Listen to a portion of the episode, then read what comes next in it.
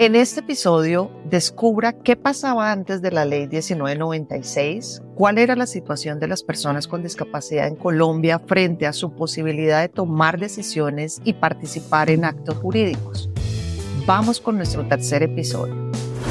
Entonces, ante que todos somos iguales ante la ley, al suprimirse la interdicción y la inhabilitación, hoy no existe discapacidad mental absoluta ni discapacidad mental relativa. Y esta es la gran diferencia que hay entre la ley 1306 del 2009 y la ley 1996 del 26 de agosto del 2019. Bienvenidos a la ABC de la Capacidad Legal, un podcast de Asdown Colombia dirigido a las personas con discapacidad intelectual, a sus familias, a operadores judiciales y a la sociedad en general. En este espacio conversamos con expertos y daremos respuestas a preguntas sobre aspectos concretos de la Ley 1996 del 2019, por medio de la cual se establece el régimen para el ejercicio de la capacidad legal y la toma de decisiones de las personas con discapacidad mayores de edad. Hola Mónica, qué gusto estar con usted en un nuevo episodio del ABC de la capacidad legal. Hola Javier, un gusto como siempre estar aquí en un episodio más del ABC de la capacidad legal. Bueno, ¿y cuál es la pregunta que vamos a abordar hoy? La pregunta que vamos a abordar hoy es ¿cuáles son los principales cambios y los desafíos que introduce la ley 1996? Y yo me imagino que usted como de costumbre tiene una invitada absolutamente de lujo para abordar este tema. Pero súper de lujo. Mm. Hoy nos acompaña eh, la doctora Cecilia Díez Vargas. Ella es abogada especialista en Derecho de Familia, en Derechos Humanos y en Derecho Internacional Humanitario, diplomada en Mecanismos Alternativos de Resolución de Conflictos y en Gestión Pública. Se desempeña actualmente como directora de la especialización en Derecho de Familia en la Universidad del Rosario y como jefe del área disciplinar de Derecho Civil de la Facultad de Jurisprudencia. Es docente en la misma especialización y en pregrado de esa alma mater. En la actualidad es con juez del Tribunal Superior del Distrito Judicial de Bogotá, en la Sala Familia. Ocupó, muy importante también, el cargo de Procuradora Judicial de Familia durante 12 años en la Procuraduría General de la Nación. La doctora Cecilia, además de todo, es formadora en la Escuela Judicial Rodrigo Lara Bonilla, que es pues, la escuela que forma a nuestros operadores judiciales constantemente. Y sobre todo, la doctora Cecilia nos ha acompañado ya hace varios años desde el proceso de la ley 1996 en poder entenderla. Además, tiene una trayectoria muy amplia que le permitió rápidamente profundizar y comprender la narrativa de esta ley. Entonces, yo estoy muy orgullosa de que esté haciendo parte de nuestra serie de podcasts. Bienvenida, doctora Cecilia. Gracias, Mónica. Creo que te que no me merezco la presentación que me hiciste, pero de todas formas para mí es un orgullo estar contigo como directora ejecutiva de ASDAO y de verdad he aprendido mucho al lado de ustedes y estoy aquí para servirles. Muchas gracias, doctora Cecilia.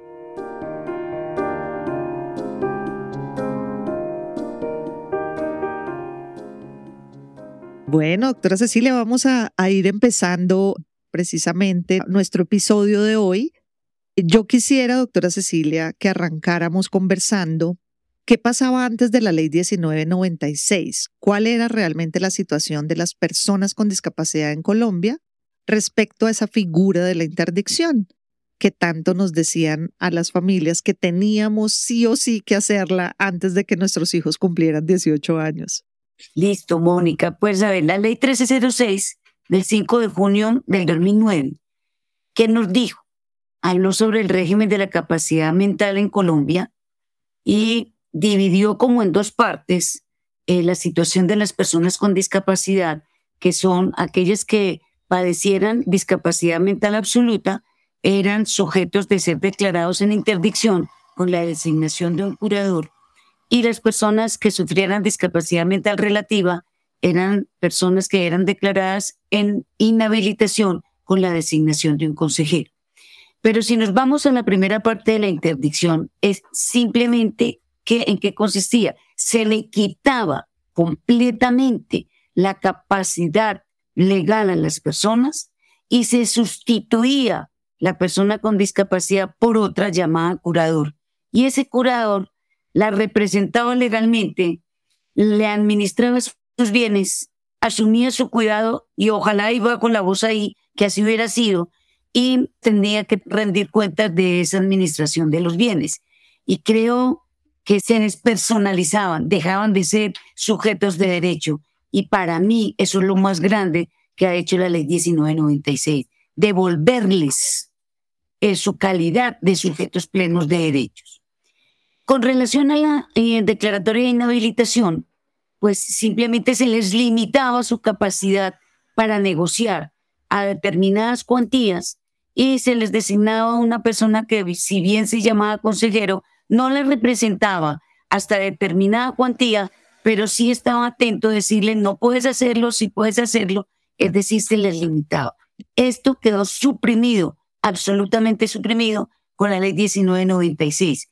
Es decir, uno de los grandes cambios entre la, anterior legislación y la nueva ley es que hoy no se va a sustituir a nadie ni a, a representar legalmente a nadie, sino que se pasó a la libre voluntad de las personas para que celebren el ejercicio de su capacidad legal con apoyos si los necesitan, porque la persona mayor de edad con discapacidad que pueda celebrar un acto jurídico sin apoyo lo puede hacer sin ningún problema.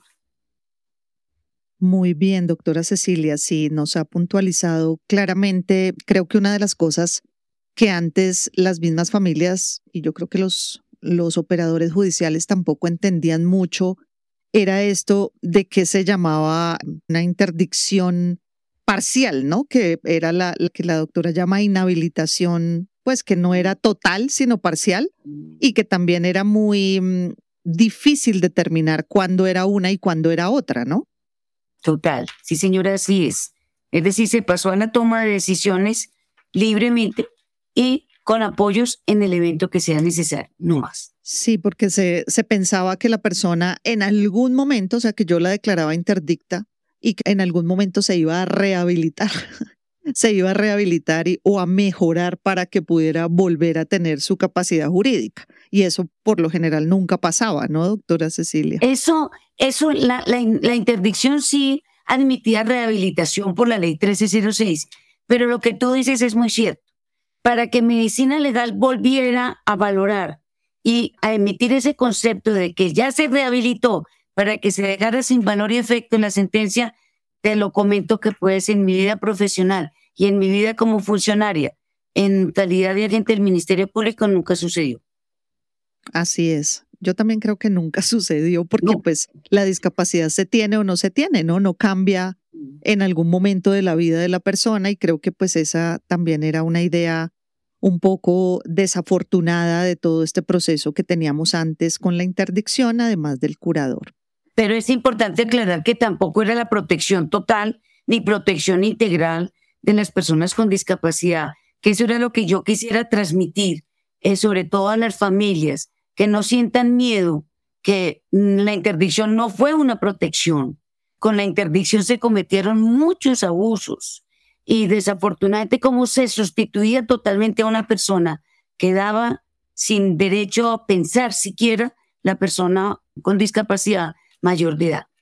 De acuerdo, doctora Cecilia. Sí, lo que usted menciona es cierto. Yo creo que las familias tenían o nos habían dicho que siempre recurriéramos a esta figura de la interdicción con el propósito de proteger a nuestro hijo, pero era, como dice la doctora Cecilia, una idea que teníamos un poco extraña porque finalmente, mientras los padres vivían, estaba, digamos, el curador en manos de alguno de los padres y que también pues en todo lo que hemos visto y, caminado durante todos estos años de investigación hemos visto cómo a veces también los padres hemos asumido abusivamente medidas que vulneran los derechos de nuestros hijos, no siempre, pero también vimos con la interdicción muchas veces cuando los padres fallecen, quienes asumían esa curaduría, que pudiera ser un hermano o un tío, también pasaban muchas cosas alrededor del el abuso de esa figura que se asumía de curador, en términos de manejo del patrimonio de la persona y de todo lo que pasaba después.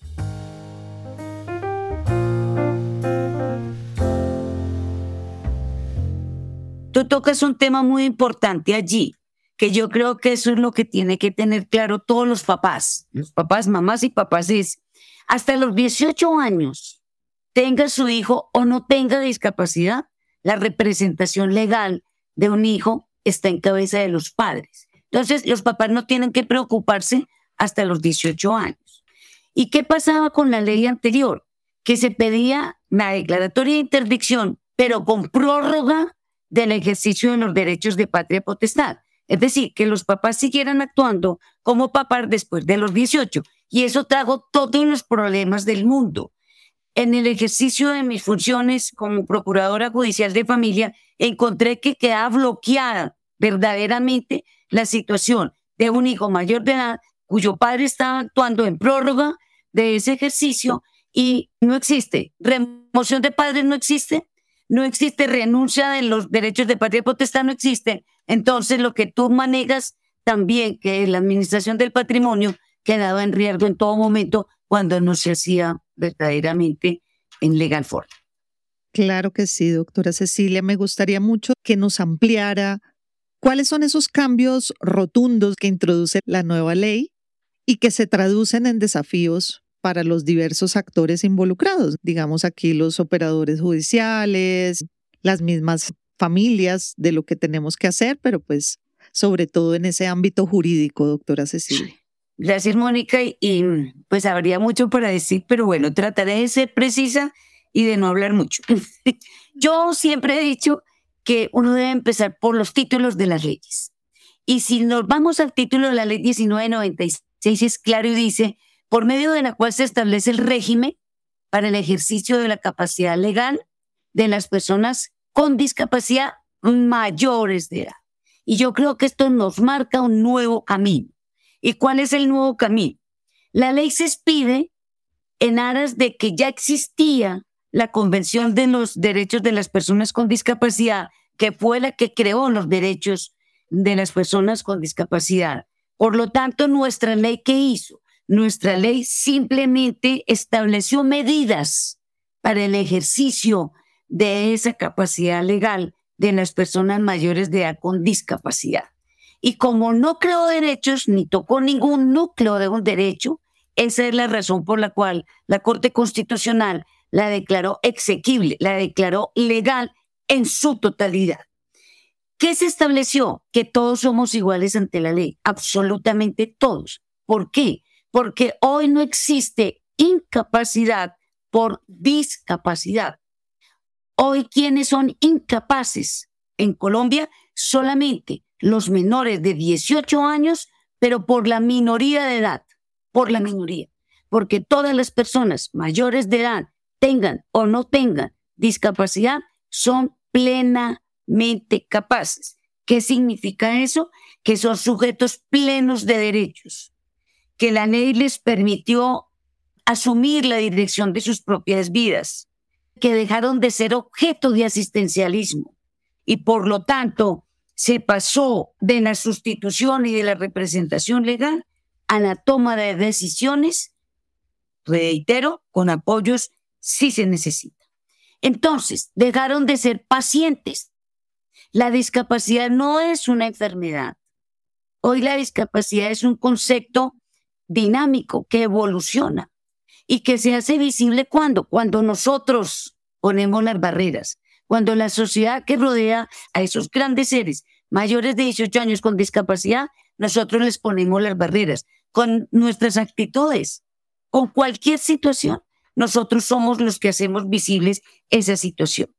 Entonces, ante que todos somos iguales ante la ley, al suprimirse la interdicción y la inhabilitación, hoy no existe discapacidad mental absoluta ni discapacidad mental relativa. Y esta es la gran diferencia que hay entre la ley 1306 del 2009 y la ley 1996 del 26 de agosto del 2019. ¿Por qué? Porque todos los seres humanos, todos, absolutamente todos, tenemos dos clases de capacidades. Una capacidad que se denomina de goce, que la tenemos desde el momento en que nacemos y adquirimos la calidad de personas, que es la aptitud para adquirir derechos y contraer obligaciones. ¿Cuándo se termina esa capacidad de goce? Cuando morimos, eh, a la edad que muramos. Pero al cumplir los 18 años, adquirimos una capacidad que es la que se denomina capacidad legal que esa era la que se quitaba o se suprimía cuando se declaraba en interdicción. Hoy no se le puede quitar, no se le puede suprimir ese ejercicio de la capacidad legal a ninguna persona con discapacidad que cumple sus 18 años. Entonces, como tiene pleno ejercicio, puede celebrar cualquier acto jurídico, puede asumir la dirección de sus vidas. ¿Puede cometer errores? Sí, como todos los cometemos. ¿Puede equivocarse? Sí, como todos nos equivocamos. ¿Debemos de asumir responsabilidades? Sí, como todos las asumimos. Entonces, eso es lo más importante de entender del cambio de la ley 1996, que son sujetos plenos de derechos, que no son pacientes. Por eso medicina legal quedó por fuera de la ley. Y ya vamos a mirar qué estableció la ley 1996. Tres mecanismos de apoyos que le sirve a la persona mayor de edad con discapacidad para celebrar un acto jurídico con efectos jurídicos, es decir, para ejercer su capacidad legal. Y esos tres mecanismos son los acuerdos de apoyos, las directivas anticipadas y el proceso judicial.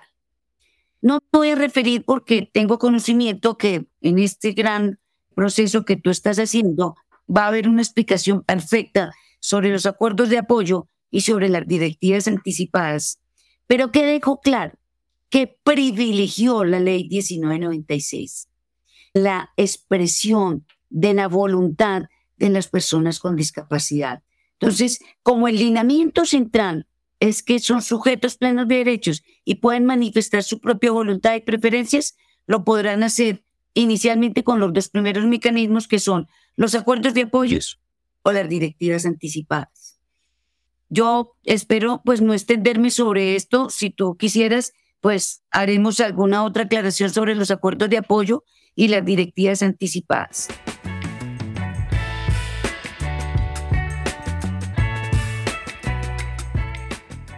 Yo te dije al principio que las familias tenemos que estar muy tranquilas, que la ley no desprotegió a nadie.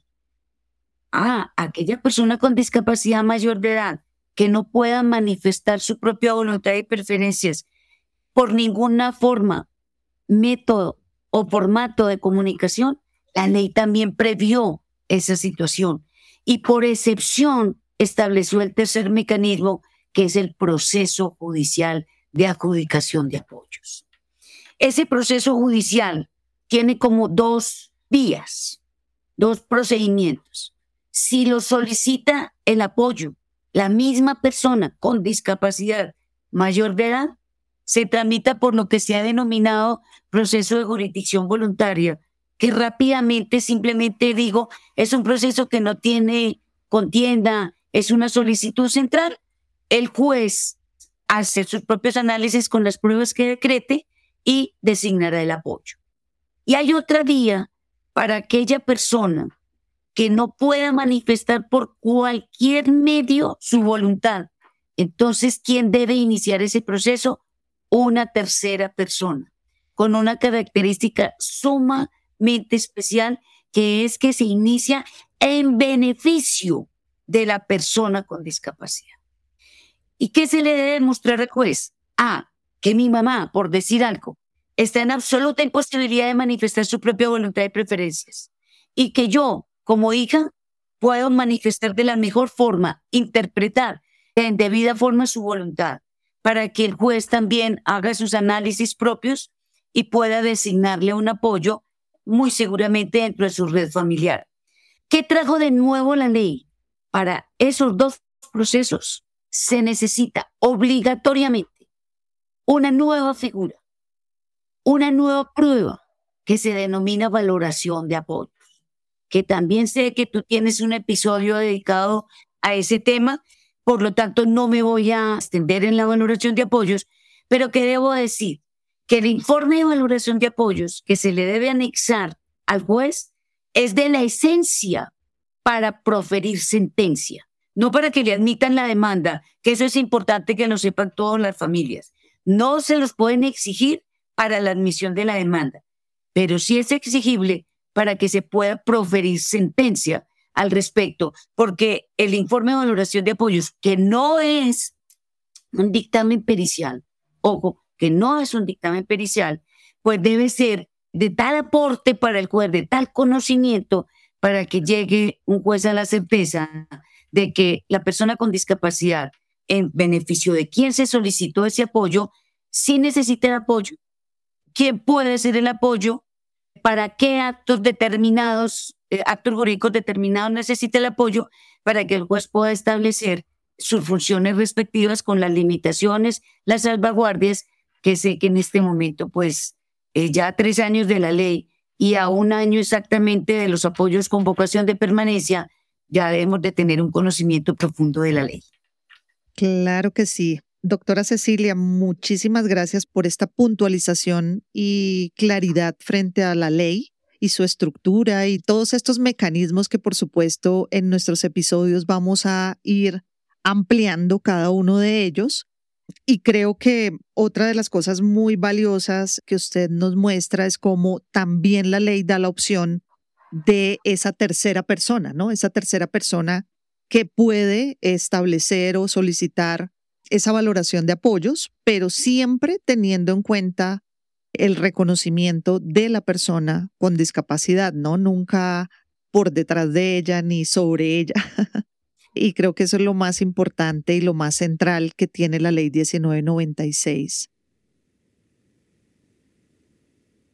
Doctora Cecilia, nosotros hemos oído mucho y usted también lo sé por todo el territorio nacional, nos dicen, pero ¿dónde está eso? Es que nosotros no encontramos, es quien nos puede orientar. A mí me gustaría que usted les dejara aquí en este episodio a todos los operadores judiciales que nos están escuchando y también a las familias algunos recursos donde ellos pueden ir a buscar la información, ¿no? Porque a veces pareciera que hemos hecho muchos procesos de formación y no terminamos de, de lograr la difusión en todo el territorio nacional, pero sí que tengamos como algunas ideas sobre esos recursos, doctora Cecilia, que usted les pudiera recomendar. A ver, yo quiero recomendar una primera parte. Una primera parte, Mónica, es que no nos resistamos a los cambios. Yo creo que ahí está el quid de todos, no solamente las familias, sino todos los, todos los señores jueces de familia, todas aquellas personas que estamos en una o en otro nivel dentro de la sociedad, no nos podemos resistir, obligatoriamente no nos podemos resistir a los cambios de la ley.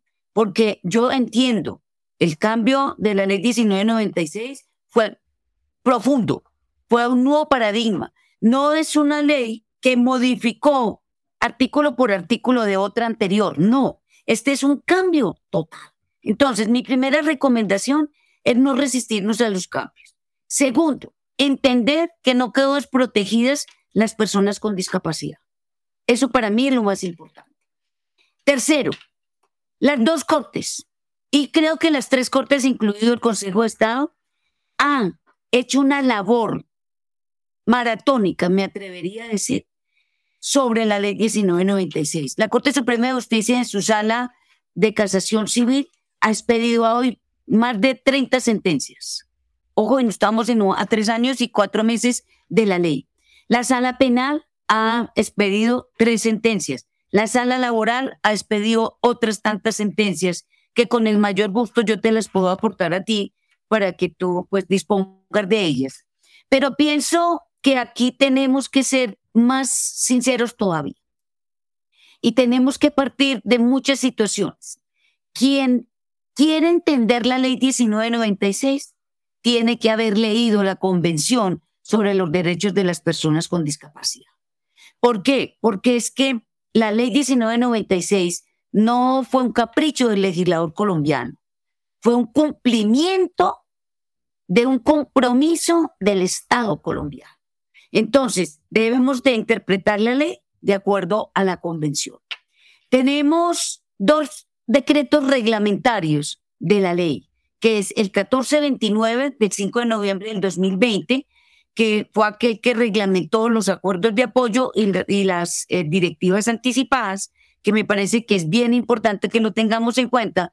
Y tenemos también el 487 del primero de abril de este año, que reglamentó el proceso de valoración de apoyos. Entonces, la ley no está coja. La ley está en plena vigencia en su totalidad. Hoy podemos decir que está en su totalidad. Pero para complementar todas aquellas situaciones que ya he dicho, existe un gran documento que se llama Valorar apoyos para tomar decisiones, lineamientos y protocolo nacional para la valoración de apoyos de la ley 1996. Yo sé que en el episodio de valoración de apoyos pues lo ampliarán, pero es un gran documento que lo debemos de tener a la mano. Debe ser nuestra carta de navegación para que verdaderamente entendamos. Existe otro documento que fue liderado por país de la Universidad de los Andes, que es Directivas Anticipadas, un acercamiento a su aplicación. Me parece que Federico Isaza, Piedraita y Luis Carlos Ciceri hicieron un gran trabajo, dirigieron un gran trabajo allí, que me parece que es muy didáctico, muy metodológico y muy entendible, que es con lo que hemos aprendido todos.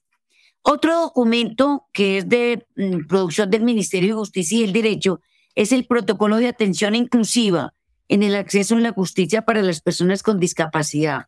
Ese sí que nos enseña, porque es que ese verdaderamente nos dice qué es discapacidad, cuáles son las diferentes clases de discapacidades, cuáles son las barreras que podemos nosotros mismos presentarle a las personas con discapacidad para no permitirles una plena participación e intervención, no solamente en la sociedad, sino en cualquier evento dentro de la sociedad.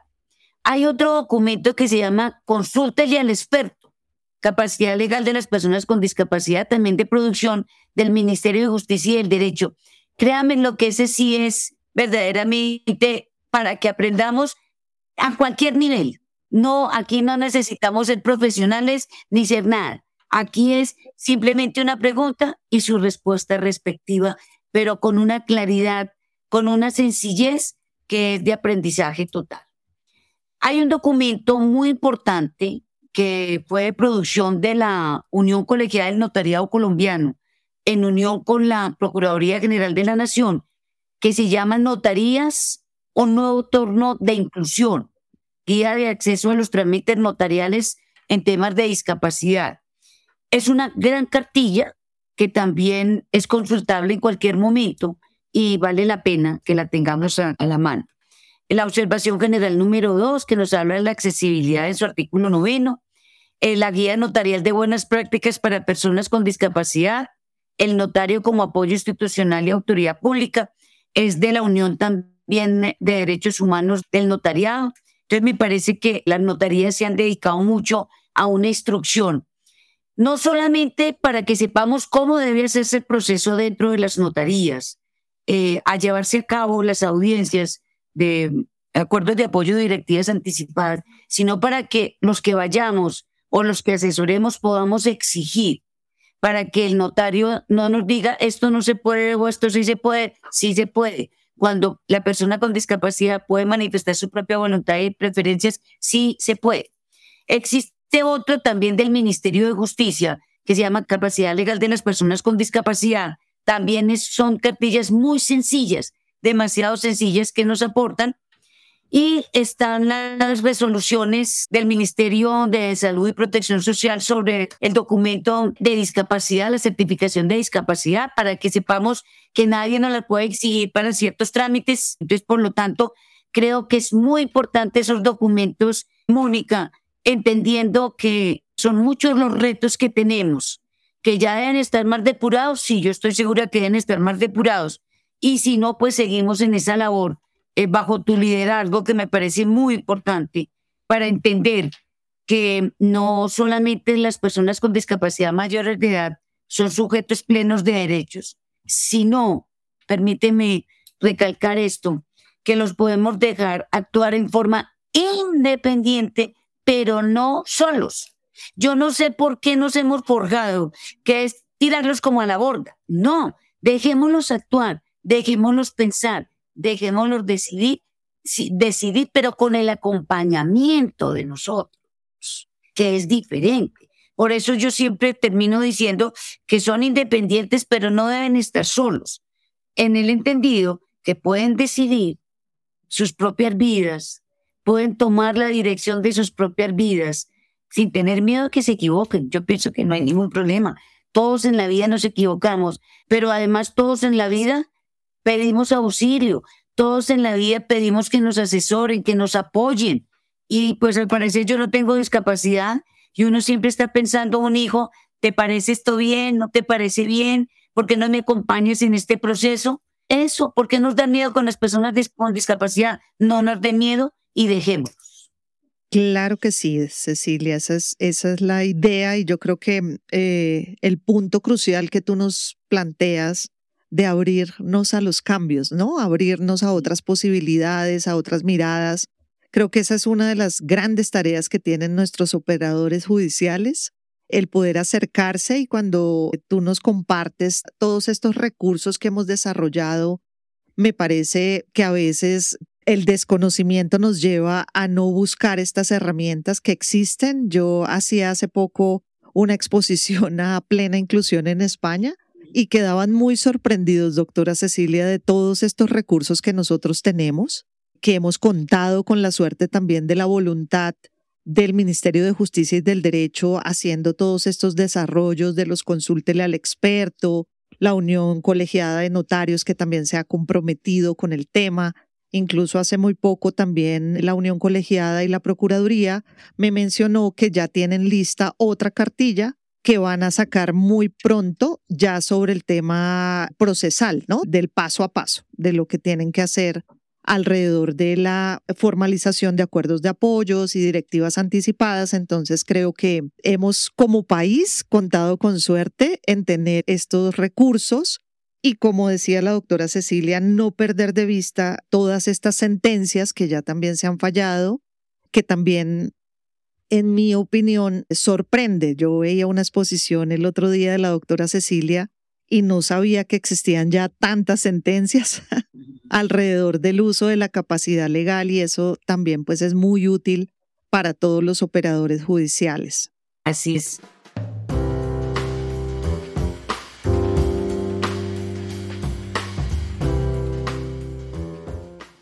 No sé, doctora Cecilia, si para terminar en esas sentencias a usted le parece que hay alguna a destacar muchísimo para que nuestros operadores judiciales y de pronto también las familias la lean, que a usted le parezca que está muy bien sustentada o que tenga un muy buen ejemplo.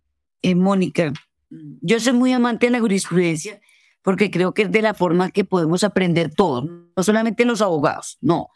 Yo creo que lo que más recomiendo es leer jurisprudencia. Hay una de la Corte Constitucional, que es la T352 del 7 de octubre del 2022, donde la Corte en una forma precisa, pero enfática y dinámica, les advierte a los jueces de la República, les advierte a los señores jueces de familia y les dice, mire, cuando una tercera persona inicia un proceso de adjudicación de apoyos en beneficio de otra que está en absoluta imposibilidad de manifestar su propia voluntad y preferencias, ese proceso no tiene características de contencioso ni de controversial. ¿Qué significa eso? Que la persona con discapacidad no puede ser considerada persona demandada. Ojo, porque la misma ley no lo dice, se inicia en beneficio de la persona con discapacidad. Entonces, no se puede pensar que en ese proceso hay parte demandante y parte demandada. Uno, esa es una primera precisión que nos hizo una corte. Por lo tanto, no podemos decirle a la persona que lo inició, vaya y preséntela teniendo a su hijo, a su hija, a su hermana, a su papá o a su tío como persona demandada. Cero. Y exijan y en el momento en que nos escuchen este episodio, yo sí quisiera que las personas se empoderen de eso. Segunda precisión que hace la Corte. Como todas las personas mayores de edad con discapacidad son plenamente capaces, no se les puede designar curadora al ítem. ¿Por qué? Porque a quién se le designa curadora al ítem? Al incapaz. ¿Quién es incapaz hoy en Colombia? El menor de 18 años. Y a las personas indeterminadas. Entonces, la persona con discapacidad mayor de edad no es menor de edad. Y la persona con discapacidad mayor de edad no es una persona indeterminada. Por lo tanto, no se le puede nombrar curadora al ítem. Creo que fueron unas precisiones importantes para los señores jueces de la República, que espero que verdaderamente cada día se rieguen el conocimiento de todos los juzgados. Hablo por Bogotá, creo que ya asumieron la sentencia con precisión para que no violemos verdaderamente y no vulneremos los derechos de las personas con discapacidad. ¿Por qué? Porque limitarles el curso del proceso, el trámite del proceso con esas actuaciones por parte de los jueces es una vulneración. Además, lo dice la sentencia, designarle un curador al ítem a una persona con discapacidad es negarle la expresión de su voluntad. Es una vulneración flagrante a los derechos de las personas con discapacidad. Creo que en mejor forma no lo ha podido decir la Corte Constitucional. La recomiendo notablemente, Mónica. Y ahí sí, como tú dices, para terminar, y si me dejas adicionar un puntico.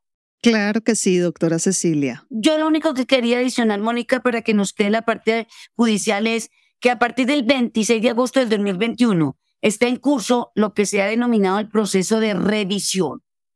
Ese proceso de revisión también tenemos que saberlo entender. ¿Qué es el proceso de revisión? Es el dispuesto en el artículo 56 de la ley, que es para aquellas personas que a 26 de agosto del 2019 tenían sentencia de interdicción o de inhabilitación debidamente ejecutorial. Entonces, ¿qué dijo la ley? Una vez expira la ley 1996, seguirán en plena con esa calidad jurídica de interdictas hasta cuando se revise su sentencia. Ojo, esa revisión de la sentencia empezó a partir del 26 de agosto del 2021 y su plazo va hasta el 26 de agosto del 2024.